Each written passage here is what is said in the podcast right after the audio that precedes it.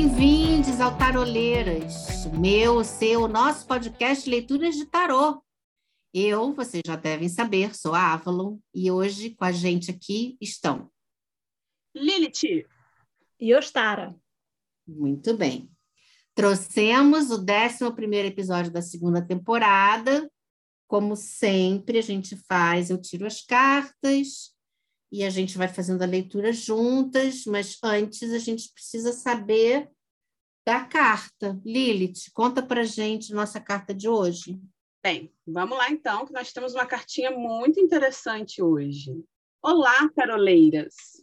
Sou astróloga e estudante de tarô e tenho que dizer que aprendo demais com o podcast de vocês. Agradecida. Ah, querida, obrigada. A gente que agradece o carinho. Vamos à minha cartinha, então. Tenho três filhos e o mais velho é de outro casamento. Eu vivo na Bahia com meu atual companheiro e meus dois filhos mais novos. Meu filho mais velho fica um ano comigo aqui e um ano com o pai em Brasília. Ele tem 12 anos e agora decidiu que não quer mais ficar indo e vindo, quer morar num lugar só até completar o ensino fundamental. Muito bem, o menino decidido. Eu e o pai dele sempre brigamos para ficar com ele e temos uma relação difícil, na qual me sinto constantemente diminuída e ameaçada. Essa relação abusiva foi um dos motivos para eu querer mudar de cidade. Hoje em dia, nossa relação melhorou, pois ele está fazendo terapia mas as mágoas e gatilhos do passado não me permitem ter coragem de encarar uma, uma conversa mais profunda com ele. Nossa, Obviamente, né? Muito complicado, tadinho. É. Obviamente, quem mais se prejudica com isso é meu filho. Né? Geralmente, as crianças é que sofrem mais nessa situação, né? Enfim, gostaria de perguntar ao tarô e às taroleiras se é favorável lutar para que meu filho fique comigo até o final do ensino fundamental ou se isso só gera mais sofrimento para o meu filho. Agradecida demais pelo espaço. Abraço para vocês. Assinado Coração Apertado de Mãe. Ah, coração apertado de mãe. Ah, querida. A carta, como ela se enfoca no filho, né? A pergunta é sobre o filho. Ela, ela compreende que a situação que ela está passando afeta a criança, né? Muito muito consciente da situação toda, gostei muito disso. Eu queria só saber, eu fiquei curiosa, não sei vocês, né? Porque a gente fica curiosa, né, gente? Não... Se o menino é, deu alguma deu alguma opinião sobre o que ele gostaria de fazer, né? Porque ele já tem 12 anos, eu fiquei só curiosa por isso. Depois, é, coração de mãe, manda um alô para gente, para gente saber, porque Obviamente, se ele tem alguma decisão sobre isso, pode mudar um pouquinho o rumo das coisas, né? Mas, de qualquer maneira, eu acho que ficou muito interessante a pergunta que ela fez sobre se é favorável, né? Uhum. Além da gente ver que é uma mãe extremamente zelosa, e isso cala muito fundo no coração das taroleiras, é, também dá para ver que ela realmente é uma estudante de tarô, né? Porque essa pergunta, se é favorável lutar, é uma pergunta que a gente consegue encaixar muito bem numa tiragem de tarô, é. né? Verdade. E aí, meninas, a gente estava aqui conversando, né? E a gente decidiu, então, trazer de novo a ferradura, porque a gente achou que a ferradura pode dar aí uma camada de significado bem legal então, só para a gente relembrar um pouco, a ferradura é feita de sete casas, né? A casa 1 um é o passado, casa 2 é o presente, casa 3 é o futuro. Faz muito sentido com a história que ela conta, né? Do, do problema que ela teve com o ex-marido, do problema que ela vive agora e do que, do que ela quer resolver para o futuro. A casa 4 é o caminho a seguir, né? O que precisa ser feito autoexplicativo. Casa 5, a reação das pessoas próximas, e aí eu achei que encaixa muito a questão do ex-marido, né? Casa 6, os obstáculos a serem superados, e casa 7, possível desfecho. A gente sempre trabalha com conselho. Então, eu nem falei com vocês, mas eu acho que vocês, o que vocês acham da gente tirar uma oitava carta para conselho, né? É, acho ótimo. Então tá. Então vamos lá, meus amores, pegando os arcanos maiores, a gente vai fazer com arcanos só maiores. Casa 1, um, o passado, eremita. Querem que tire tudo de uma vez e depois a gente vai voltando uma a uma? Isso. Tá. É, pode ser. Casa 2, o presente, a estrela. Casa 3, futuro, a força. Casa 4, o caminho. O louco. Casa 5, a reação das pessoas próximas. Imperatriz. É. Casa 6, obstáculos. Justiça. Putz, justiça. Hum.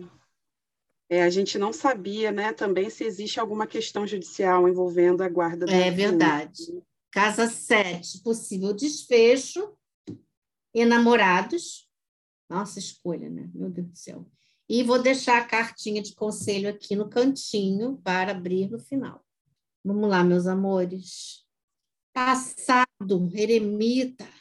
É, ela disse que era uma relação tóxica que ela vivia com o marido e eu vejo assim que ela talvez tenha se colocado numa posição de solitude mesmo, né? E de talvez busca de si mesma, tentar encarar a situação com bastante cautela e prudência para poder superar os obstáculos do caminho, né? Encontrar sabedoria que pudesse ajudar ela a superar os obstáculos. Ela se isolou não só desse marido, mas é, ano sim, ano não, ela se separa do filho também, né? É. é. A gente tem que lembrar que a questão envolve muito a relação dela com o filho, né? É. E eu não então, imagino a sensação de solidão que isso deve dar de deixar esse filho ir embora com o marido por um ano. É. Tem um filho da mesma idade, nossa, deve ser muito difícil, deve dar uma solidão enorme no coração. Uhum. E você sabe que eu estava olhando aqui para o arcano, eu, eu, uso o Smith Waite, né? Tradicional Smith Waite. E eu tava, meu olho bateu ali naquela lanterna dele e veio muito a questão de dela tentar colocar, literalmente tentar colocar luz na situação, sabe? Colocar, uhum. fazer aquilo que precisa ser feito, que, que, que seja o, o, menos impactante, até porque o eremita ele não é muito flexível, né? Então precisa ser aquilo que tem que ser feito que impacte menos, que, que esbarre menos, que cause menos com, complexidade, sabe?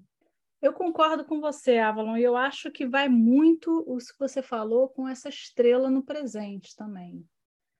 Que ela, ela tem uma, uma atitude positiva com relação às coisas, ela vive em esperança de que as coisas funcionem, de que deem certo, de que ela está fazendo o melhor dela para que essa relação funcione.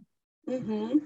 E é muito esperançosa, né? Muito otimista e é, assim o que eu vejo em contraposição dessas duas cartas é que no passado ela estava tentando uh, iluminar o caminho dela de alguma forma para obter a melhor resposta para superar uh, os problemas que ela vinha vivenciando. E agora, no presente, com essa estrela, é como se ela tivesse encontrado uma luz, ainda que muito fugaz, é, é uma luz que guia ela agora é, até o, o, final desse caminho aí que talvez vai se iluminar é. lá no final, né? Eu acho que ela está buscando essa luz. É que ela ainda não encontrou. Não encontrou ainda ela está em busca dessa luz e, e, eu gosto muito de lembrar da estrela vindo depois da torre, gente.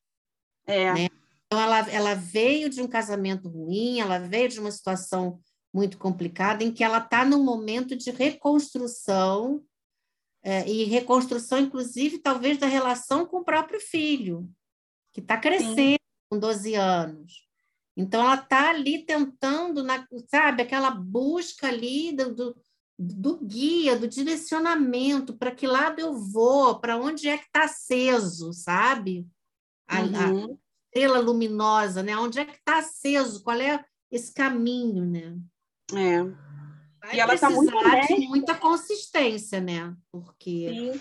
Mas ao mesmo tempo, assim, com a quarta, desculpa te interromper, Avalon. Imagina é, assim, quando a gente lê a carta dela, a gente vê muito a estrela, né? Aquela pessoa que está assim despida de tudo que passou, daquilo que daquela coisa terrível que aconteceu na vida dela e que ela está muito honesta, encarando com muita honestidade, com muita franqueza o que está acontecendo com ela, né? E, sobretudo, tendo a, eu acho que o que é mais claro para mim aqui é ela tentando também entender bem que aconteça o que acontecer, tem que ser o melhor para o filho dela, mesmo que, que seja não ser ficar com ela. É.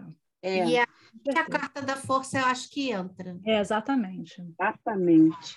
Né, esse Naquela resgate. consistência diária ali de entender que aquilo ali vai ser um trabalho, sabe, diário para ela. Não se o filho ficar com ela ou não.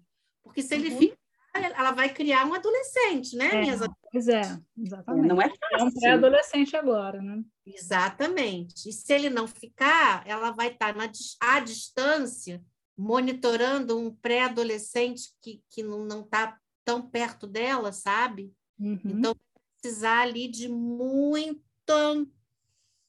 de muito trabalho, é trabalho diário, né? A força fala de trabalho, fala de coragem também. Coragem. Muito de amor embora, se não vier, vamos embora também, sabe? coragem para enfrentar o dia a dia, né? Para acordar dia de manhã e viver aquele dia, por mais difícil que seja. Os problemas que vão aparecer com, com adolescente virando adolescente. Tendo também né, o jogo de cintura para saber conversar com esse adolescente, de entender o lado dele, de ter empatia com ele. E eu gosto muito eh, também da, do aspecto da força, quando fala do amor incondicional e da entrega, é, porque assim é, o amor materno, o amor é, materno e paterno, né, deveria ser imbuído dessa desse amor incondicional, dessa entrega, desse resgate e da força do amor mesmo. E eu acho que é isso que é, o futuro reserva para ela, ter essa, essa resiliência de fazer esse trabalho diário de compreensão, de empatia, de amor incondicional com esse adolescente, que já está fazendo suas próprias escolhas, muito embora na carta ela não evidencie com quem o menino decidiu ficar, ou se ele não tomou ainda essa decisão, mas ele já tomou um rumo, ele falou que não quer mais ficar no, no vai e vem. É, ou se ele foi ouvido. Eu acho que é. isso também uma coisa importante para a gente colocar. Porque se ele está uhum. com anos, e aí são as taroleiras dando pitaco, tá? Mamãe, tá mamãe. Né? A gente está dando pitaco aqui. Ele já está numa idade em que ele já tem discernimento para bastante coisa. E aí, e, e, essa escolha, que é a carta dos enamorados, está ali no final, né, gente? Exatamente. É. Você tocou no ponto que quando saiu essa carta, eu falei, hum, me dá a sensação, e esse louco aqui no caminho a seguir, que o tarot está dizendo para ela que a opinião dele vai importar muito. Sim. Sim. Vai importar muito. O caminho a seguir não é prender, é deixar ir. É deixar ir no sentido de que talvez ouvir o que ele tem a dizer sobre essa escolha. Uhum. Sim, é exatamente. É. Não criar tantos compromissos para ele nesse momento. Na verdade, agora ele precisa tomar as escolhas dele, né? E esse caminho a seguir, né? Com esse louco, é isso, é saber que essa mochila vai ser feita, minha gente. Essa mochilinha, essa bolsinha do louco vai ser colocada atrás, né? Ele vai, ele vai começar a jornada dele em algum e lugar. A, e outra coisa, até precisa acontecer. É, é, o que eu é. acho que é bem interessante é ele precisa seguir esse caminho, independente de onde ele vá. Até onde isso também não significa um início de nova jornada para ela também um novo papel a se assumir, porque além de mãe, ela também é mulher, além de mãe, ela também é ser humano. Será que não se inicia também uma nova jornada para ela? Um novo papel a se exercer? É, quando a gente tem aqui. É, eu acho que muita coisa vai ser ressignificada nesse caminho dela, tá? Eu acho que uhum. vai ser muita coisa ressignificada, porque quando a gente tem aqui essa reação das pessoas próximas e eu não tenho como não colocar, eu acho que esse pai nesse, nesse, nessas pessoas próximas, a gente ter a carta da imperatriz me dá muito a ideia de harmonia, sim, sabe? Me dá uma ideia aí de. O que, que vocês acham? Sabe o que eu pensei? Você falou do pai, mas eu pensei no filho também. O filho também é a pessoa próxima dela, e a reação dele talvez seja, olha só, eu tenho as minhas próprias ideias sobre o assunto, eu tenho os meus próprios Sim, processos. sim, sim, sim, putz, sim, claro. Eu estou gestando aqui dentro de mim todo um caminho para a minha vida. Putz, sim. Que talvez precise ser ouvido, né? Exato. E se a gente fosse colocar no aspecto do pai também, os três, né? Os três precisam ser ouvidos, né? Os três precisam ser ouvidos, e se a gente for considerar que todas essas que a imperatriz representa a reação de todos, existe uma propensão a relações familiares muito harmoniosas, seja qual for a escolha, e assumir um papel de acolhimento, de carinho, de afeto de todos os lados, um lado feminino, passivo e acolhedor, que é o que a imperatriz representa.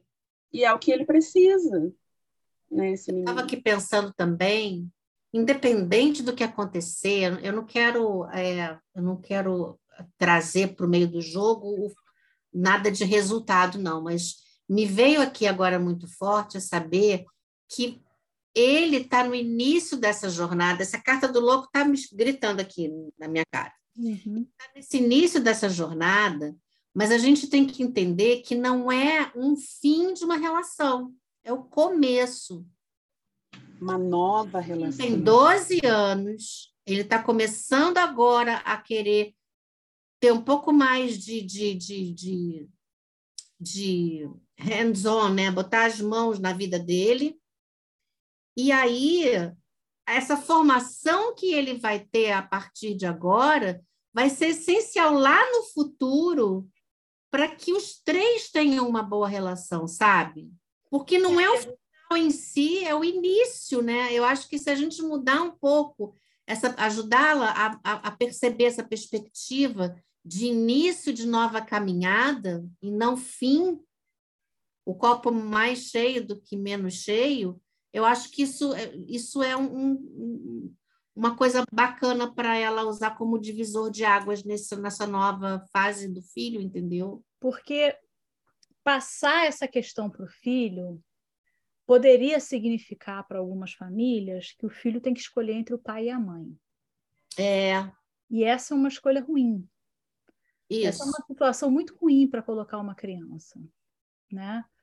Então, na verdade, para eles poderem escutar o filho, eles teriam que tirar essa coisa de que ele está escolhendo entre o pai e a mãe. Ele está escolhendo um lugar para passar a adolescência dele, né? Então, ele tem que escolher o lugar que seja melhor para ele. E o pai e a mãe vão ter que, juntos, conseguir colocar aí essa, essa questão e apoiar essa criança nessa escolha. Isso. Por isso, esse louco tão importante no caminho que ela tem que seguir, que é deixar os paradigmas dela para trás, sair dessa questão de que essa criança tem que escolher entre mãe e pai, sair e ouvir essa criança e apoiar essa criança numa escolha que é numa escolha de onde eu vou viver meus próximos anos, onde eu vou me desenvolver como adolescente para virar um adulto completo. Perfeito, perfeito, perfeito. E aí, seguindo aqui na casa 6, nos obstáculos, a gente tem a justiça, né?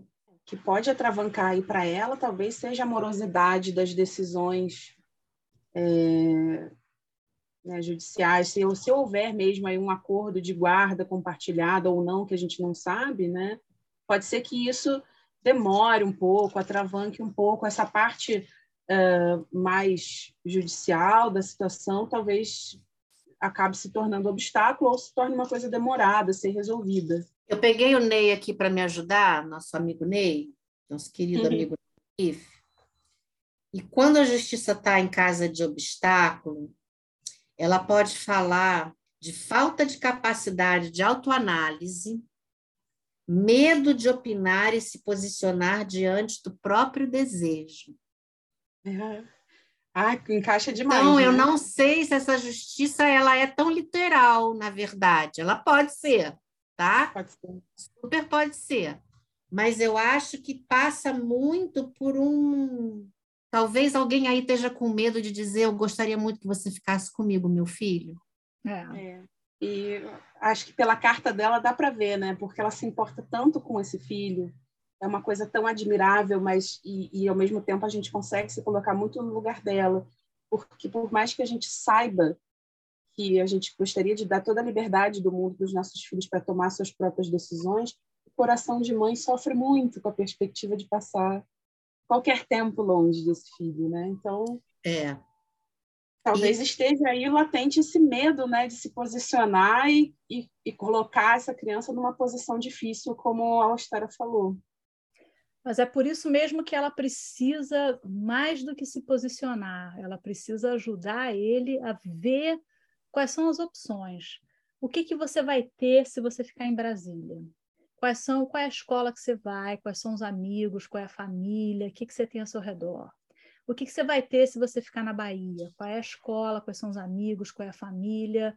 Como é que vai ser a sua vida? Como é que você vê a sua vida? Como é que você planeja a sua adolescência? E aí, nesse ajudar essa criança a escolher, deixar claro que ele é muito bem-vindo para ficar com ela, que ela adoraria recebê-lo durante todo esse tempo na casa dela, mas que se ele escolher ir para Brasília, ela vai continuar estando do lado dele e que eles vão encontrar outras formas de estarem presentes. Ela já deve ter outras formas de estar presente, ela já está acostumada a estar longe dele, né? Então, eles vão desenvolver outras formas para ela estar presente na vida dele. E tomar cuidado um pouquinho com as fortes emoções, sabe? Porque isso pode mexer um caldeirão bem perigoso, que pode trazer à tona coisas que não deveriam vir agora, acusações de coisas que já prescreveram, sabe? Então, tipo, let it go, sabe? Mete a Elsa, let it go e bola para frente, porque, né, é bola para o mato que o jogo é de campeonato. Vai ficar complicado se ela deixar aflorar essas, porque ela fala nessas mágoas, nesses gatilhos, então tomar muito cuidado para isso não virar um caldeirão de emoção e aí vai dar uma M assim maiúscula. É, até porque a carta dos enamorados, ela não está numa casa aqui de aspecto desafiador, né? Mas tem sim um aspecto de posse, de um, aprisionamento, às vezes, né, nessa carta, quando a gente olha no aspecto negativo, que numa situação como essa, a gente não quer abordar esse aspecto da carta, a gente não quer chegar lá, né? Pelo contrário, a gente quer apoiar e a gente quer dar todo o nosso amor, né? Uma carta de enamorados no desfecho, acho que ela representa isso, né?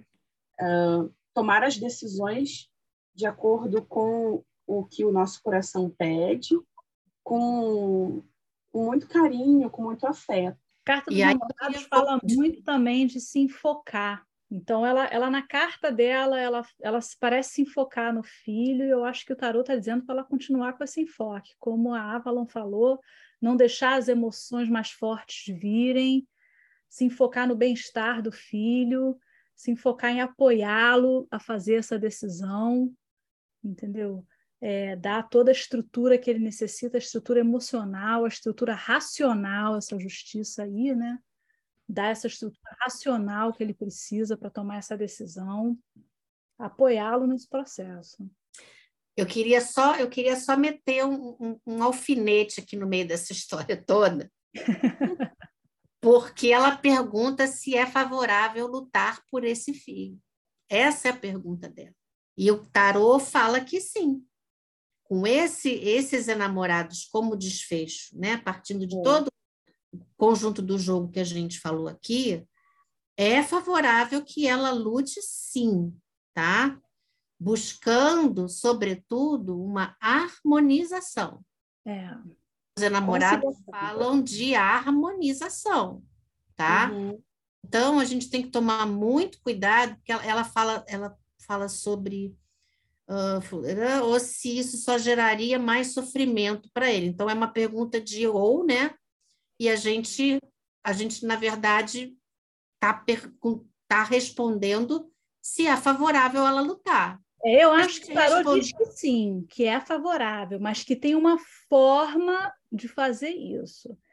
E essa forma é saindo desse paradigma que essa criança tem que escolher entre pai e mãe, apoiando de forma racional essa criança, não deixando essas emoções mais fortes virem à tona, né? Eu acho que tem uma forma aí a fazer isso que não é o conflito com o pai, é na harmonização com essa criança. É, é apoiar essa criança a escolher estar com ela, em vez Isso. de impor contra a presença do pai, em vez de virar e dizendo você não fica com seu pai, mas sim é não. Você não quer, é quase um convite, é um convite para essa criança ficar com ela. Sim, com certeza.